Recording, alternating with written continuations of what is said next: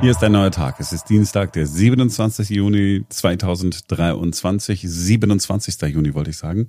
Wir sind Simone Panteleit, Ferenc Reinke und Marc Schubert. Herzlich willkommen. Wir sprechen heute über etwas, was möglicherweise eine Spätfolge von Corona ist oder äh, besser äh, gesagt vom äh, Corona-Lockdown oder den Lockdowns, die wir ja hatten.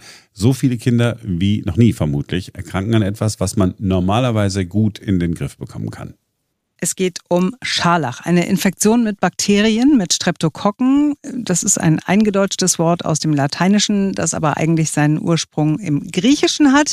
Es bedeutet so viel wie aneinander gekettet und kugelförmig und das beschreibt die Bakterien auch ganz gut. Es sind kugelförmige Bakterien, die Ketten bilden. Und diese Streptokokken kommen so gut wie überall vor. Zum Beispiel, wenn man Gemüse sauer einlegt, dann sind da Streptokokken am Werk. Ja, so, aber manche dieser Streptokokken, die sind nicht ganz so nice und die verursachen dann eben Scharlach. Eine der Kinderkrankheiten, die eigentlich jeder kennt. Ich dachte tatsächlich, dass die zwischendurch mal komplett weg ist. Früher war Scharlach sehr gefährlich und hatte, äh, hat viele Todesopfer verursacht. Vermutlich im neunten Jahrhundert ist die Krankheit nach Europa gekommen. Heutzutage hat sie eigentlich ihren Schrecken verloren, seit es Penicillin gibt. Fieber, Schüttelfrost, Rachenentzündung, das sind die Symptome von Scharlach. Ja, aber trotzdem, die Zahl der Scharlachfälle ist so hoch wie vermutlich noch nie, haben wir ja gerade schon äh, gehört. Und gleichzeitig fehlen äh, die Antibiotika, in dem Fall das Penicillin. Martin Grunwald aus der Berliner Rundfunkredaktion hat mit Jakob Maske gesprochen. Er ist Kinderarzt in Schöneberg und auch noch Bundessprecher des Verbands der Kinder- und Jugendärzte. Herr Maske, von welchen Größenordnungen in den Fallzahlen sprechen wir? Wie schlimm ist die Situation im Moment? Also wir haben Anfang des Jahres eine relativ große Welle an Streptokokkenerkrankungen gesehen, wie sie vorher schon in anderen europäischen Ländern war, wie zum Beispiel England. Ähm, diese äh, Welle ist jetzt schon wieder ein wenig abgeebbt. Also wir haben eher ein wenig weniger, aber immer noch mehr als zu dieser Jahreszeit üblich äh, Streptokokkenerkrankungen. Und genaue Zahlen sind hier natürlich schwierig zu benennen, weil es äh, so ist, dass Streptokokken an sich erstmal nicht meldepflichtig sind. Bei Scharlach ist die Situation ja etwas anders. Hier muss ja durchaus an die Gesundheitsämter gemeldet werden. Ja, also Scharlach ist ja nur eine der vielen Streptokokkenerkrankungen, die man haben kann. Da besteht tatsächlich eine Meldepflicht, aber ja eben auch keine strengen Meldepflicht, sondern nur bei schweren Erkrankungen und Komplikationen. Und insofern ist auch hier, wie auch in anderen Bundesländern, eigentlich ähm, ja die Dunkelziffer sehr hoch. Wir sehen in den Praxen eben, das ne, beobachten wir erhöhte Zahlen, äh, so wie wir sie noch nie gesehen haben. Der Verbrauch an Streptokokkentesten ist äh, sicherlich ein, ein messbarer Punkt. Der ist eben im Moment sehr hoch.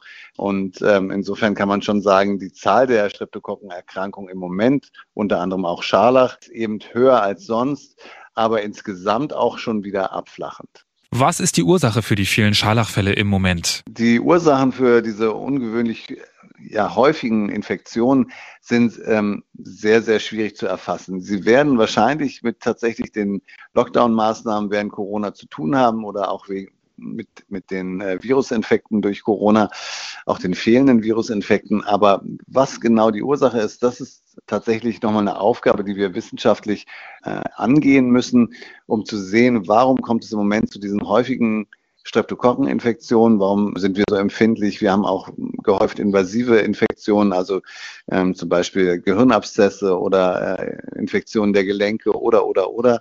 Also warum das so ist, ist tatsächlich im Moment noch nicht zu beantworten.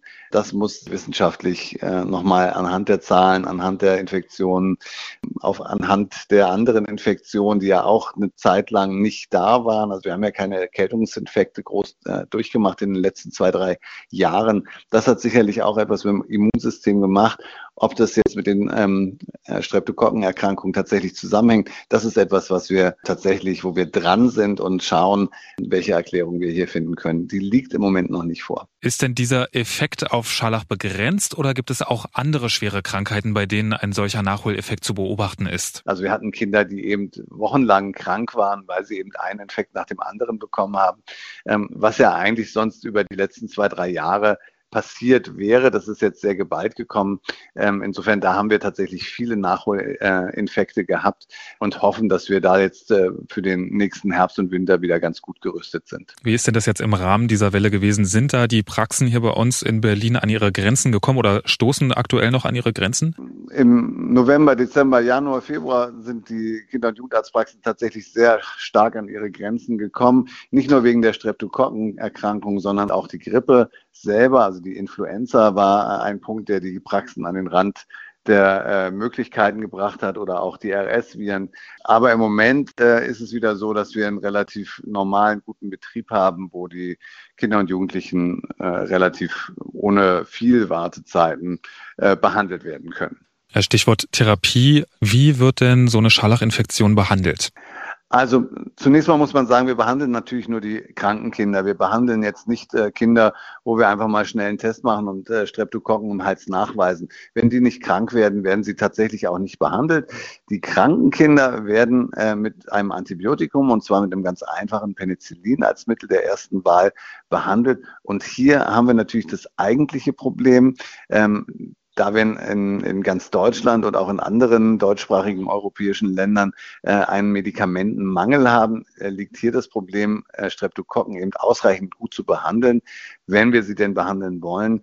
Ähm, und ähm, das ist tatsächlich im Moment das größte Problem für die Eltern, weil die teilweise das Medikament gar nicht bekommen oder eben durch die ganze Stadt oder übers äh, Land fahren müssen, um eine Apotheke zu finden, wo es dieses Medikament noch gibt. Gesetzt dem Fall, dass eine Therapie mit diesem Medikament Penicillin nicht möglich ist, gibt es denn alternative Behandlungsmöglichkeiten? Also tatsächlich, wenn wir uns entscheiden, die äh, Streptokokken zu behandeln, dann ist äh, die Erkrankung ja so schwerwiegend, dass sie eine Behandlung braucht. Ähm, da haben wir dann die Alternative, dass wir ein äh, Alternativantibiotikum nehmen könnten, äh, was im Moment aber auch schwer zu bekommen ist. Also das Mittel der zweiten oder dritten Wahl hat dann auch immer den Nachteil, dass wir natürlich nicht so effektiv behandeln. Äh, sprich, die, die Therapie schlägt unter Umständen nicht an oder es werden Resistenzen gebildet etc. Das sind natürlich Dinge, die wir so gar nicht gerne sehen. Und im äußersten Falle, wenn wir also ambulant gar kein Medikament bekommen können, weisen wir die Kinder tatsächlich ins Krankenhaus ein zu einer stationären Therapie über die Vene. Auch hier muss man sagen, sind die Medikamente teilweise schon eng geworden in den Kliniken. Ähm, auch hier herrscht Medikamentenmangel, der unter Umständen dazu führt, dass es, äh, wenn es wieder zu mehr Infekten kommt, dann auch tatsächlich äh, Kinder eben nicht behandelt werden können. Nun ist Herr Scharlach eine bakterielle Infektion. Gibt es denn irgendwas, was ich tun kann im Rahmen dieser Welle und auch mit dem Wissen, dass eine Medikamentenknappheit gerade herrscht, was ich vorbeugend tun kann, sodass ich oder meine Kinder mich überhaupt erst infizieren? Naja, es ist ja keine fliegende Infektion, sondern man kriegt es meistens, wenn man eben sehr engen Kontakt hat oder aus den gleichen äh, Behältnissen trinkt zum Beispiel. Das kann man natürlich tatsächlich im Moment, gerade wenn man vielleicht weiß, es geht äh, in der Kita oder in der Schule um, dann kann man sowas natürlich möglichst unterlassen. Aber gerade Kinder sind ja nicht so, dass sie ähm, äh, ja, engen Kontakt meiden, sondern äh, sie haben untereinander in der Regel engen Kontakt oder sie, sie trinken eben aus, aus den Flaschen, die da eben, äh, herumstehen.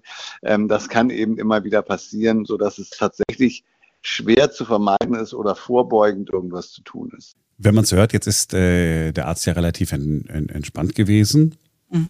Aber wenn du jetzt ein Kind hast und es hat dann Scharlach und der Arzt sagt, ja, ist schon besser, wenn wir jetzt ein Antibiotika geben und du bekommst das einfachste Ding nicht, was du, als du selber Kind warst, wo man einfach in die Apotheke gegangen ist und man hat es über den Tisch geworfen.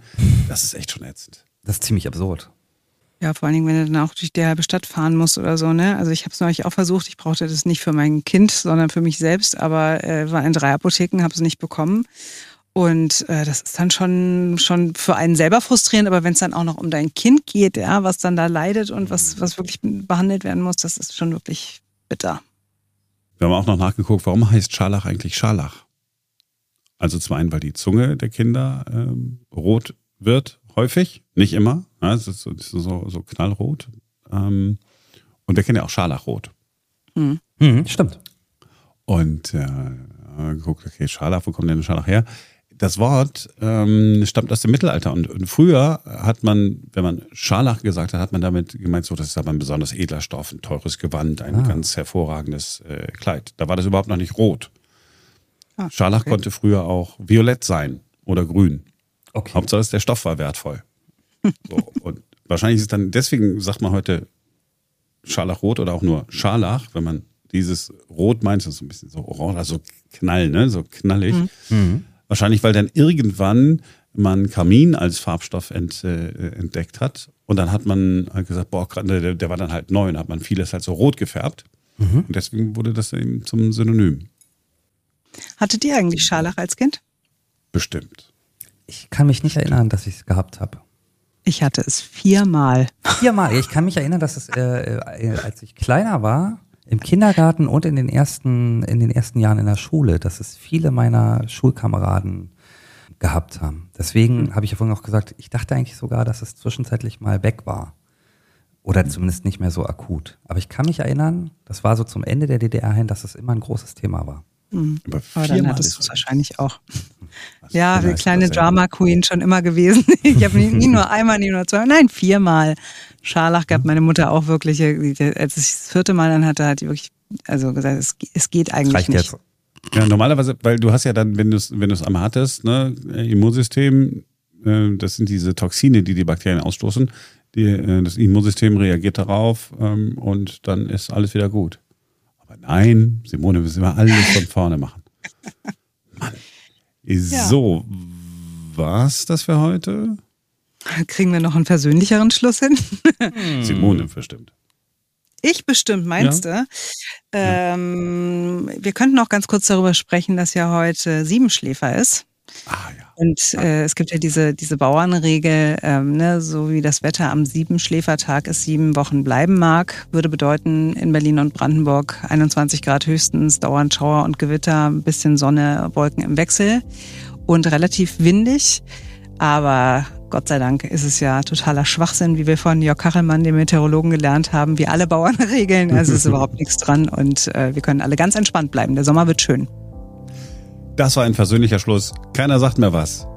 Außer, das war's für heute. Wir sind morgen wieder für euch da, denn dann ist wieder ein neuer Tag. Bis dann. Tschüss. Tschüss.